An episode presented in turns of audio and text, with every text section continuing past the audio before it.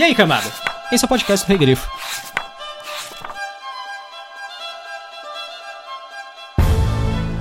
Entre os elfos circula a lenda sobre a Rainha do Inverno, que durante as nevascas percorre países num trenó puxado por uma parelha de cavalos brancos. Nessas passagens, ela semeia à sua volta pequenos, duros e cortantes fragmentos de gelo.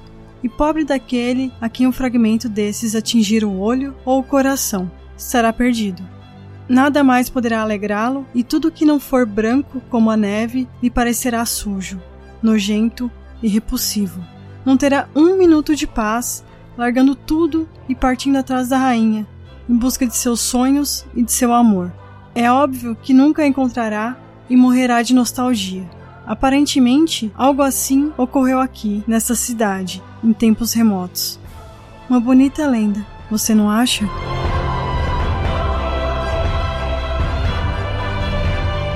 Eu sou o Gustavo Domingos, também conhecido como Rei Grifo.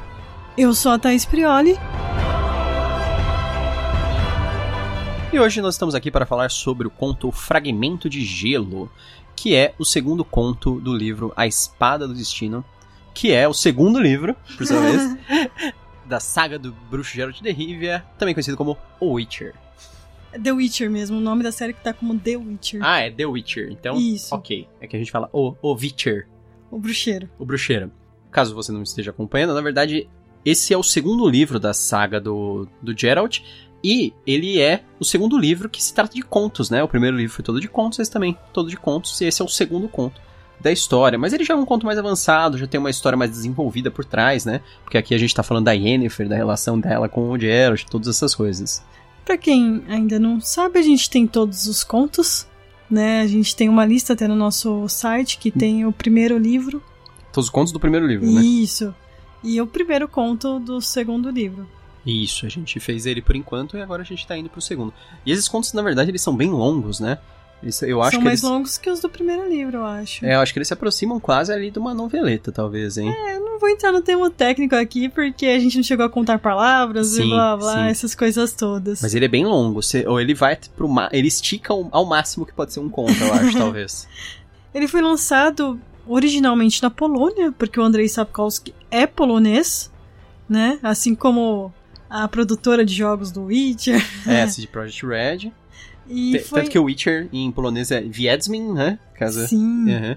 E foi lançado em 1993. É bem antigo, se você for pensar. Essa é a Espada do Destino, né? Isso, esse Sim. livro. Se eu não me engano, Bem até o- antigo, é mais novo que a gente, mas Ah, tudo bem. tudo bem. Se eu não me engano, a primeira vez que teve uma, uma coleção de contos, eu acho que a primeira coleção de contos chamava a Espada do Destino, na verdade. Só que aí depois, quando eles resolveram arranjar os contos de forma mais cronológica, para que, eles- pra que eles fizessem mais sentido, aí o primeiro livro ficou como O Último Desejo, o segundo ficou como a Espada do Destino.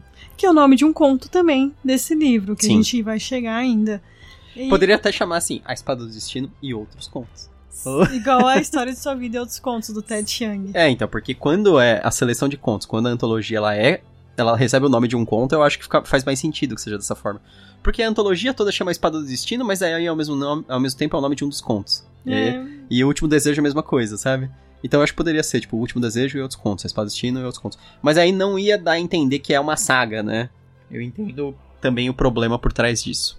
É, ele foi lançado em em 1993 na Polônia, Uhum. como eu disse anteriormente, em 2012 no Brasil. Ele foi lançado aqui pela editora Martins Fontes com a tradução do Tomás Barkinski. Esse livro, em específico, Tomás Ba- Barkinski, ele não traduziu a obra inteira. Mas esse livro é um dos poucos que a obra inteira saiu no Brasil. Ele é uma obra de fantasia que tem aí oito livros e todos eles saíram no Brasil. Eu acho isso muito legal. Poucas obras de fantasia saíram completas aqui no Brasil, principalmente as que excedem aí três livros, quatro livros. É, é que se for pensar, esses são livros curtos. Sim, eles são mais Né? fáceis de produzir, de traduzir. A gente já, hoje em dia entende um pouco melhor sobre o processo editorial, então. Eu não, mas Eu- você entende. Ah, e sobre o que é este conto em específico, um fragmento de gelo? Na história, o Geralt e a Yennefer, eles estão na cidade de Aed Ginvael. Eu espero que seja assim que se fala.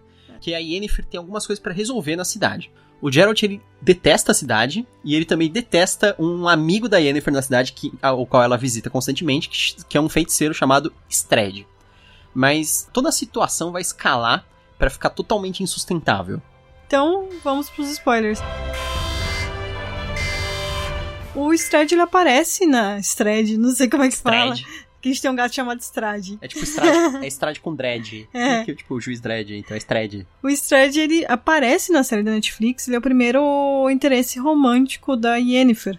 Sim, a Yennefer conhece ele ainda lá naquela academia de feiticeiros lá, que eles aprendem magia. Sem ter feito ainda todas as plásticas mágicas. Ela era corcunda, tinha umas coisas assim, né, que ela tinha, É. tipo, meio que é, umas alterações físicas. E aí, antes dela ter feito todas essas correções físicas aí, ela, com mágicas, já tinha se apaixonado por ele, ele tinha ficado com ela. Na história da série, eles dão a entender que seria por um outro motivo que ele fica com ela, que era É, ser um existem uma- interesse. Um, meio que os magos e as feiticeiras, né? Não sei porque É. os nomes diferentes, porque aqui são feiticeiros e feiticeiras, né? Eu acho que a tradução talvez É, eu não sei, se- um pouco. não sei onde pecou aí, se foi na série, se foi no livro, Trata porque eu não falo polonês, É.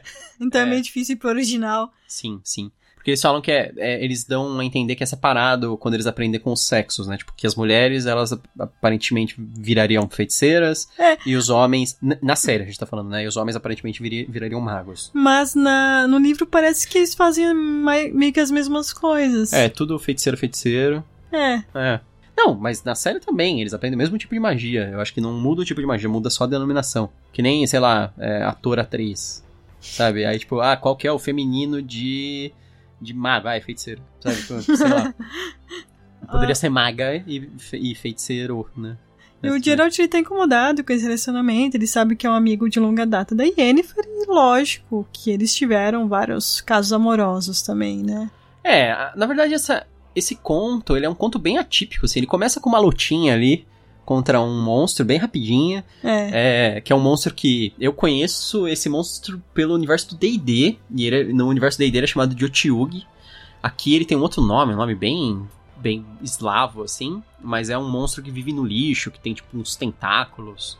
Esse monstro, ele ele vive no lixo e aí tipo o Geralt tá lá, ele tem- se enfia no lixão da cidade pra matar o monstro, tem toda essa história. E aí depois dessa pequena parte de ação, assim, da história de caçar monstros, a história vira uma história sobre o relacionamento do Geralt e da Yennefer, basicamente, né? É, porque no fim das contas eles não têm um. um relacionamento sério, vamos dizer. É, Não seria, é definido. seria um relacionamento casual, mas aí o, o Geralt considera assim que, tipo, ah, se eu tô com ela agora, então ela gosta de mim. Só que aí é, ele descobre ali ao longo da história que, tipo, meio que ela tá indo ver o cara, o. O. Stred O Stred, como se ele fosse um amante, assim. Só que, tipo, não é não é amante. Não é amante, tipo, eles, eles têm um relacionamento poliamoroso, só que só ela que se dá bem. Não sempre, né? Porque Usando. no, no último conto ele, ele se dá bem também, né? Não, mas ele não tava junto com ela. Aí eles estavam viajando juntos, estavam no mesmo quarto, hospedados. Novamente, eles não têm um relacionamento. Não, eu sei, Definido. tanto que ele não considera isso também. É, ele não considera uma traição, ele não considera. Sim, eu, eu, eu entendi essa parte também. Mas, mesmo assim, ele fica irritado porque, na verdade, ele fica muito bravo durante a situação. Não é porque ela vai encontrar o cara e não sei o que, é porque o cara chega e chama ele e fala assim: olha, então, é. Você tá atrapalhando a gente aí, né? Tipo, o feiticeiro, o Stred chama ele. Na verdade, a todo momento ele tá irritado, ele quer sair da cidade Uhum. e ele fica colocando a culpa na cidade, mas não é. É que ele tá irritado com a situação. Mas ao mesmo tempo ele não faz nada pra Não, melhorar a situação. Não, em parte é culpa da cidade também. Todo mundo. Mas todo mundo trata ele mal em qualquer cidade. É, então, ele gosta de ele gosta de andar no meio do mato, é isso? As histórias em si sempre são ele em cidade. Sim, mas ele. Mas ele nunca tá tão irritado quanto nesse conto. Sim. É, mas é por causa de Da diversas situação. situações, é, é. É que não tem só isso, tem o cara lá, o, o cigarra, que fica enchendo o saco dele, que o cara fica assim, ah, quero ver como é que você luta, quero ver não sei o que, quero, sabe, o cara fica... Toda vez que ele Ele encontra quer o cara... briga com é, o Geralt pra ver quem ganha. é, o cara quer... fica provocando. Mas nada muito diferente do último conto, que Sim. também ficam provocando ele. É. Mas no, no último é mais num espírito mais brincalhão, assim. Nesse aí o cara é mais. Tipo assim, brincalhão, mas ainda idiota, ainda escroto. Mas nesse aí o cara é meio que agressivo, assim. O cara é bem agressivo. A provocação é mais insultuosa mesmo. E chega ao ponto que quando ele quer provocar finalmente o Geralt é tipo intimidação, umas coisas assim, sabe? Mas aí no, no, final o cara acaba levando um soco na cara. Mas se não fosse a situação da Yennefer, será que ele está tão irritado assim? Não, eu acho que não. Eu então. acho que é então. tipo. Eu acho que é uma combinação, talvez. É, uma coisa que vai levando a outra e ele é. ficando mais irritado e quer ir embora a qualquer momento da cidade. Uhum. É porque, tipo, a Yennefer também não deixa claro para ele o que, que ela tá fazendo na cidade, ele só sabe que ele tá esperando ela fazer alguma coisa. Aí ela fala para ele que eles vão embora logo. E aí alguém fala para ele assim: Não, mas toda vez que ela vem aqui, ela demora pra caramba. Eu duvido que você vai embora logo. Ou, ah, o Starost fala para ele. Ele fala assim: Ah, você não quer pegar mais uns trabalhos, não sei o que. Ele: Não, não, quero ir embora da cidade. Ele falou: Não, mas você vai ficar bastante tempo. Ele falou: Não, não, vou embora logo. Ele falou: ah, Mas se você tá junto com a Yennefer, você vai ficar bastante tempo, porque ela sempre fica bastante tempo aqui. É, o Starost que é o chefe, né, do cigarro, aí é uma posição na cidade.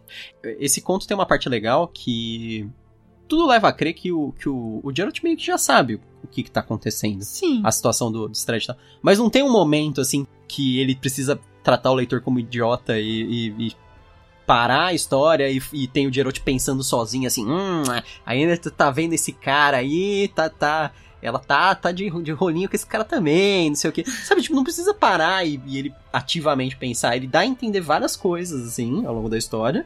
E quando tem, quando tem aquele confronto, assim, ele fica irritado, mas não surpreso, assim, né? Da situação. Eu tava falando do Starost, interessante hum. é que ele fala que é comum quando alguém assume governo da cidade mudar todos eles, né? Uhum. São vários Starosts, pelo que entendi, numa cidade. E ele fala assim: não, mas eu sou mais antigo por conta do cigarro.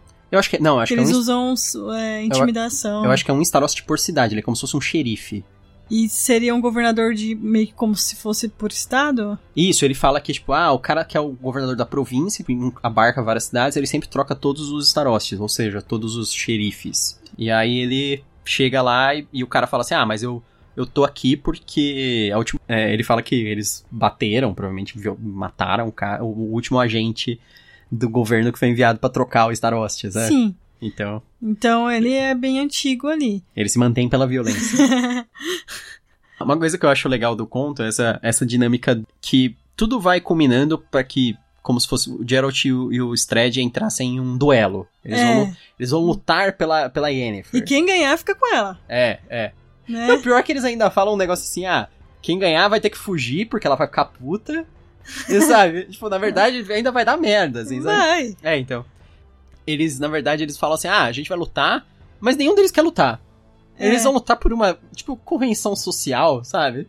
Ah, é, não tem jeito, tá, tudo levou a isso, aí, tipo, porque o Stred fala que ele abomina aquela situação. Não, mas parece que o próprio Starost fala que o Stred, na verdade, ele gosta de defender a honra dele. É. Ele nunca deixaria uma coisa desse tipo passar. Uhum. Tanto que o Sarot fala pro Geralt, não, eu te pago pra você não estar tá com ele, porque a gente não pode pagar um outro feiticeiro aqui na cidade. É. Como se ele fosse mais barato. É que Stred, ele parece um cara meio desinteressado, assim, nas coisas, sabe? Ele, ele tá lá por costume, assim, então... Conveniência. Ele, ele deve aceitar um valorzinho... Tá, tanto que ele tá cavando em algum lugar lá, porque é por alguma coisa que ele tá procurando. É, ele é meio estudioso, então ele é meio arqueólogo, né? Eles estão, é. tipo, ele tem um sítio arqueológico, pelo que eu, vi, pelo que eu entendi. E durante a conversa dele com o Geralt, ele meio que dá um porque eu mereci, né, no Geralt. Como assim? Ele não gosta quando quando os bruxos fazem magias porque eles não estudaram, então não sei o que lá, meio que um porque eu mereci, eu tô aqui, né? ah, é, é, ele, ele dá um discurso de meritocracia. É, e no fim das contas, assim, que ele fica falando assim: quando todo mundo tá se divertindo, eu tava estudando. É. é. No fim das contas, é. tem profissões que realmente você precisa aprender e tem algumas outras que você pode, conforme é, você vai trabalhando nelas e aprendendo, né? Eu vejo muito na minha profissão, eu trabalho com TI isso. Uhum. E tem muita gente que vem de outras áreas. Elas quebram muito mais a cabeça para aprender. Quebram, igual o Geralt aqui quebra mais a cabeça pra fazer algumas magias e blá blá blá. Mas não é igual um médico que você precisa. Ter, uma, ter um estudo hum. mais formal, né? Sim. Não dá para você aprender é, conforme vai, porque senão vai ter uma, a, a, pilha de corpos. Né? Apesar né? que tem vários médicos, né? Não, ultimamente é, sim, aí, sim. né? De é. internet. Ao mesmo tempo, ele fica com esse discursinho e tal. Eu acho muito babaca da, da dele fazer isso, né? Stred, né? Por, até porque ele começa a falar assim, que o Geralt fala assim, ah, mas por que, que você tá com esse sangue aí? Tipo um sangue de uma virgem? Precisa ser de uma virgem? Dele, não, na verdade não precisa. A gente Pode faz ser- isso pros populares não achar que eles podem fazer magia também. Eles falam assim, pode, pode usar sangue de porco, mas se você falar que é um sangue de uma virgem de não sei onde, não sei o que, o primeiro sangue, aí, aí ele fala assim, aí ninguém se dispõe a ter esse trabalho pra fazer magia, sabe? É, então é uma coisa que todo mundo poderia fazer, mas eles falam, não, não, não. Só uma classe aqui vai fazer isso. É, o controle, Então eles fazem um vamos- controle social da magia. Isso, então vamos fazer aqui uma maneira que só a gente consiga usar. É, na verdade ele despreza não só o Geralt como bruxo, ele despreza todas as classes que eles consideram como é inferiores. curandeiro, ele fala. É que ele fala assim, é, curandeiros, xamãs, não sei o quê. Porque assim, tem meio que um, um- uma em- empáfia acadêmica, né? Tipo, ele é, ele é meio que um acadêmico da magia. A Yennefer também, porque ela se formou Sim. numa academia de magia. E eles desprezam as pessoas que fazem a prática da magia de forma não profissional, entre aspas, como eles, assim. Profissional, sim, porque os caras trabalham. Em geral, tipo, sei lá, que nem xamã, curandeiro, trabalha com magia, né? E teve um aprendizado, mas não foi um aprendizado formal. Sim, seria É meio igual eu tava falando do paralelo de TI aqui, tem Uhum. muita gente que aprende que é autodidata. Em geral, vai quebrar muito mais a cabeça do que alguém que teve um estudo formal, foi na faculdade, blá blá blá. Uma coisa que eu acho legal desse conto é como ele explora bastante es- essa ideia sobre o- os bruxos não sentirem emoções. Porque isso entra na discussão do Stred, também, que Uhum. ele fala assim, ah, você não pode oferecer a ela o que eu posso, o que eu posso oferecer porque você não tem emoções, não sei o que, você só tem, você acha que tem emoções, né? Ele fala, o que você tem são, tipo, coisas automatizadas que você acostumou, sabe? É, pode ser que ele até sinta, mas não transpareça essas emoções. Mas aí o, o Geralt, ao longo do- da própria história, ele demonstra que, tipo, que na verdade. Ele, ele, demonstra ele, isso. ele demonstra, ele sente emoção. E tem até um momento que ele, ele tá meio que acordando, assim, tendo uma consciência de que ele está sentindo, que é aquele momento que ele tá hiper irritado, que é aquele momento que ele vai sair pra brigar com o Stred. E aí ele tá irritado e ele tem consciência que ele tá irritado. E aí ele meio que dá um ris- uma risada sozinho, assim, porque ele entende que, que ele tá sentindo emoções e que aquilo é real. Então, tem bastante exploração dessa história. Porque isso é uma coisa que se fala muito sobre a supressão da- de emoção dos, do- dos Witchers, do, Dos bruxos. dos bruxos, que é porque eles fazem isso para que eles possam entrar numa situação que ninguém mais entraria. Até o cara fala disso aí, ah, você. Porque ninguém mais entraria naquela no lixão. no lixão, se chafurdaria em estrume pra lutar com o bicho. Você faz isso porque você foi condicionado a isso, não sei o que. É verdade, ele tem uma certa supressão, eu acho, mas não é total, assim. Ela é mais. tem- eu acho que a supressão de emoção dos, dos, dos bruxos tem mais a ver com foco, com concentração. Em, tipo, tentar se concentrar em um objetivo, em uma Sim. coisa assim. E tentar não deixar que as emoções interfiram. Não que o cara não vai sentir emoções. Ele vai sentir. E Uhum. muitas vezes ele acaba transparecendo, né? Uhum. É, aqui com o cigarro ele transparece, com o próprio Starost ele transparece, com, com a Yennefer, tanto que a Yennefer não gosta quando ele se chama de mutante, quando ele fica se desprezando. Mas ele faz isso de propósito. é- Sim. Faz parte da discussão. É porque ele tipo- faz porque ela não gosta, sabe? E também pra, que ela fale isso. Pra que ele possa ouvir dela, mais ou Isso. menos. Ah, tá. Ele é uma pessoa insegura, o Geralt. No fim das contas, sim. Porque ele é uma pessoa. eu, eu gostei disso aí também. Uma tradução bizarra, só isso aqui, que ele fala ghouls. Ghoul não é uma palavra usada em, em português. E é engraçado porque eu acho que do polonês não era isso. Com certeza, tipo, acho que. É, porque é é uma palavra em inglês, né? E aí a gente traduz tradicionalmente como carniçal. E faz bastante sentido. Carniçal ele é um- uma forma baixa de morto-vivo ou servo de um vampiro. Que ele É, começa o a falar que eu achei assim. estranho é ele, ele colocar uma tradução de veneziana. Ah, sim. É, isso é uma, uma tradução que sempre a gente bate o olho e chama atenção porque que é um negócio, tipo, veneziana vem de Veneza, né? É. palavra. Foi uma coisa que até a Carol Kiovato falou que teve um problema pra traduzir isso no, na série do Malazan. Sim, como colocar curti- shutter, porque shutter é, uma- é aquela cortina que fecha que a gente conhece como veneziana. Que é a cortina que fecha horizontalmente, né? Isso. E aí, tipo, ah, chama de. Tem um outro nome, é persiana, mas persiana É vem de Pérsia. É, Então é, é um problema. Aí você fala assim, ah, nossa, mas aí você eliminaria muitas palavras. É, olha, é verdade até certo ponto, mas dá pra você usar algumas dessas palavras sem ser muito óbvio. Porque assim, o exemplo que eu penso é assim, se, se existisse se um cara pegasse um copo e a tradução. E ele descrevesse o copo e a tradução perfeita é copo americano. Você colocaria copo americano numa história medieval? Porque americano chama bastante atenção a palavra, copo É. americano. Você colocaria alguma coisa americano? É uma coisa que a palavra é muito evocativa de um local específico da nossa terra. Então eu acho que é isso que acontece com o veneziano. É. É que é uma coisa que a gente às vezes não, não presta atenção, né? Uhum. Mas conforme a gente começa a pensar na palavra, você vê que a origem dela é o nosso mundo atual. E como não existe esse local lá, muitas vezes não faz sentido existir essa palavra lá. Não você precisaria, ah, eu vou inventar palavras pra tudo que vem, deu origem em algum local, tal, aqui. Olha, não é necessário. Mas seria, tipo assim, que nem champanhe. Beleza, champanhe vem da região de Champagne, mas. É, quantas pessoas sabem que existe a região de Champagne? É. Mas veneziano também entraria nisso, se fosse assim. Não, não, Veneza é bem mais conhecido Mas que... quem faz essa ligação que é veneziana por conta de Veneza? Se você falar veneziana, já dá, já dá a entender que. Champanhe pode ser vinho frisante. É, também. Vinho Então tem, tem esses problemas aí. Sim. Para se multiplicar são necessários dois, um macho e uma fêmea. O senhor quer me dizer que os tais Zelgas se reproduzem como pulgas ou ratos que nascem da palha apodrecida de colchões? Qualquer idiota sabe que não existem ratos machos e ratos fêmeas. Todos são iguais e se reproduzem por si mesmos, nascendo de palha podre. E o que, que você achou desse conto? Eu gosto dele. Eu, eu acho que ele explora coisas bem diferentes. Apesar que, assim, às vezes eu tô achando que tem muitos contos que exploram umas coisas que não são a parte sobrenatural do universo e da profissão dele. E aí começa a fugir um pouco da história do Witcher. Porque o último conto, por exemplo, que foi o conto do dragão, foi um conto que eu acho que ele conseguiu juntar bem a ideia do personagem, da história, com outras coisas. Aí nesse aqui ele joga um pouquinho de uma parte e depois ele foca completamente em outra, sabe? Porque a maior parte das histórias que a gente via dele é do Geralt entrando em conflitos morais por causa do pensamento dele mesmo a respeito das coisas sobrenaturais.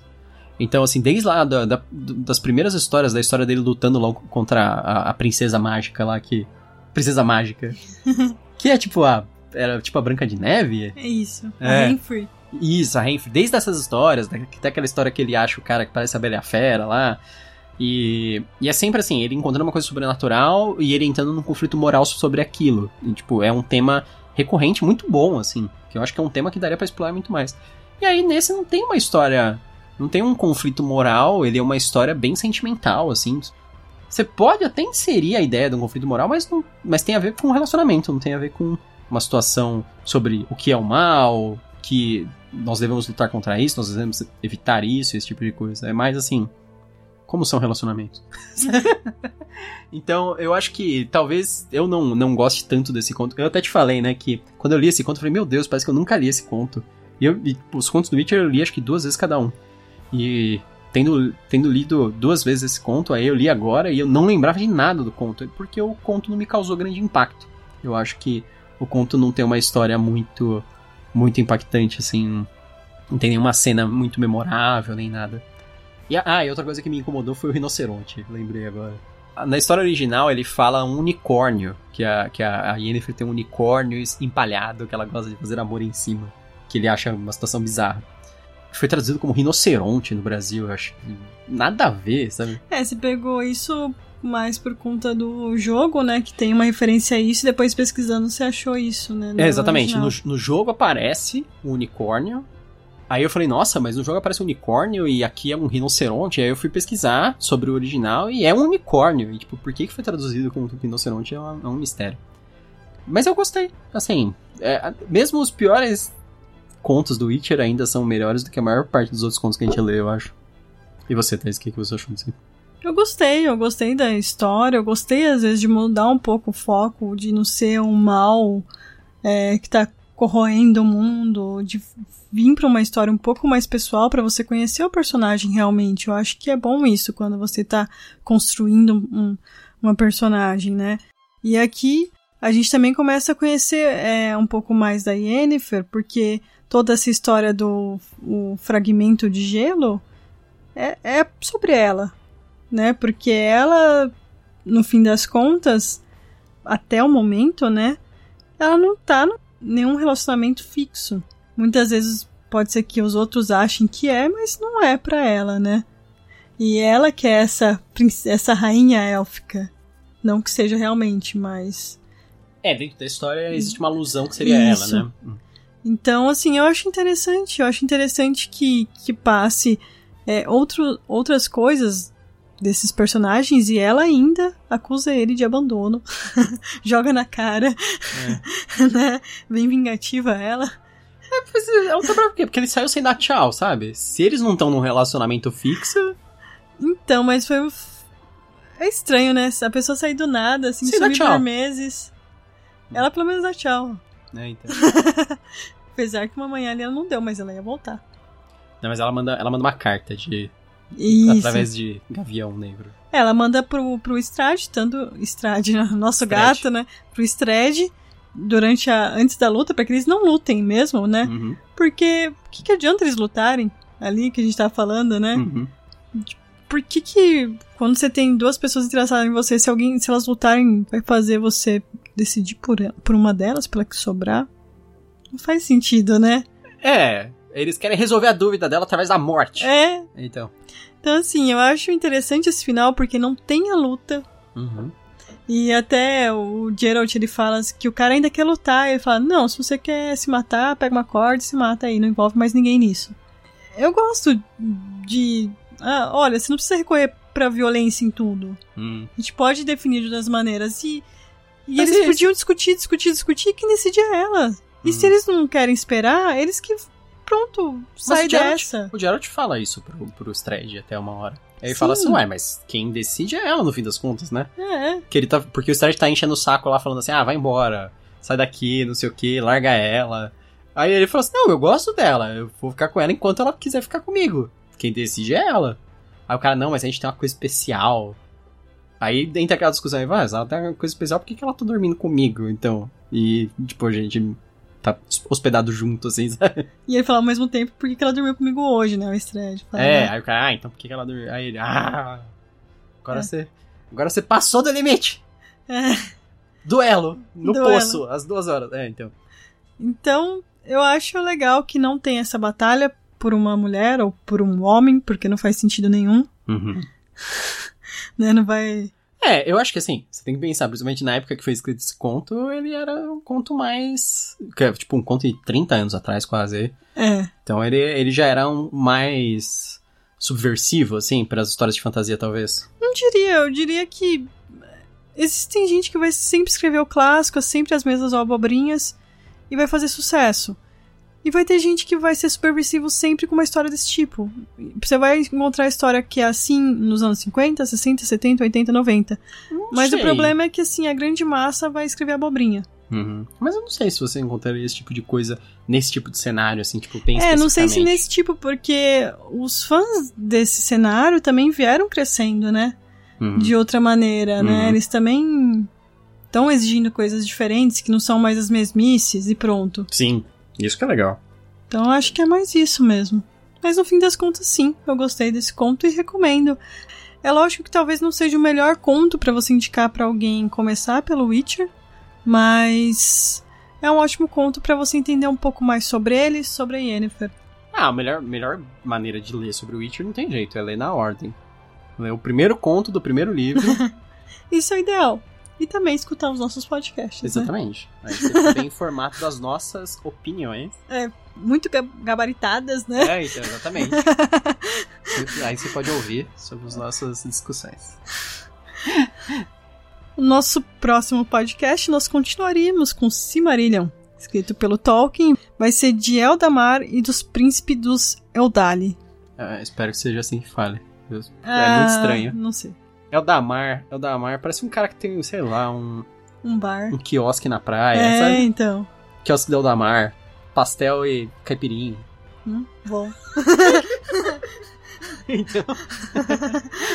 então Quero é ir nesse quiosque agora.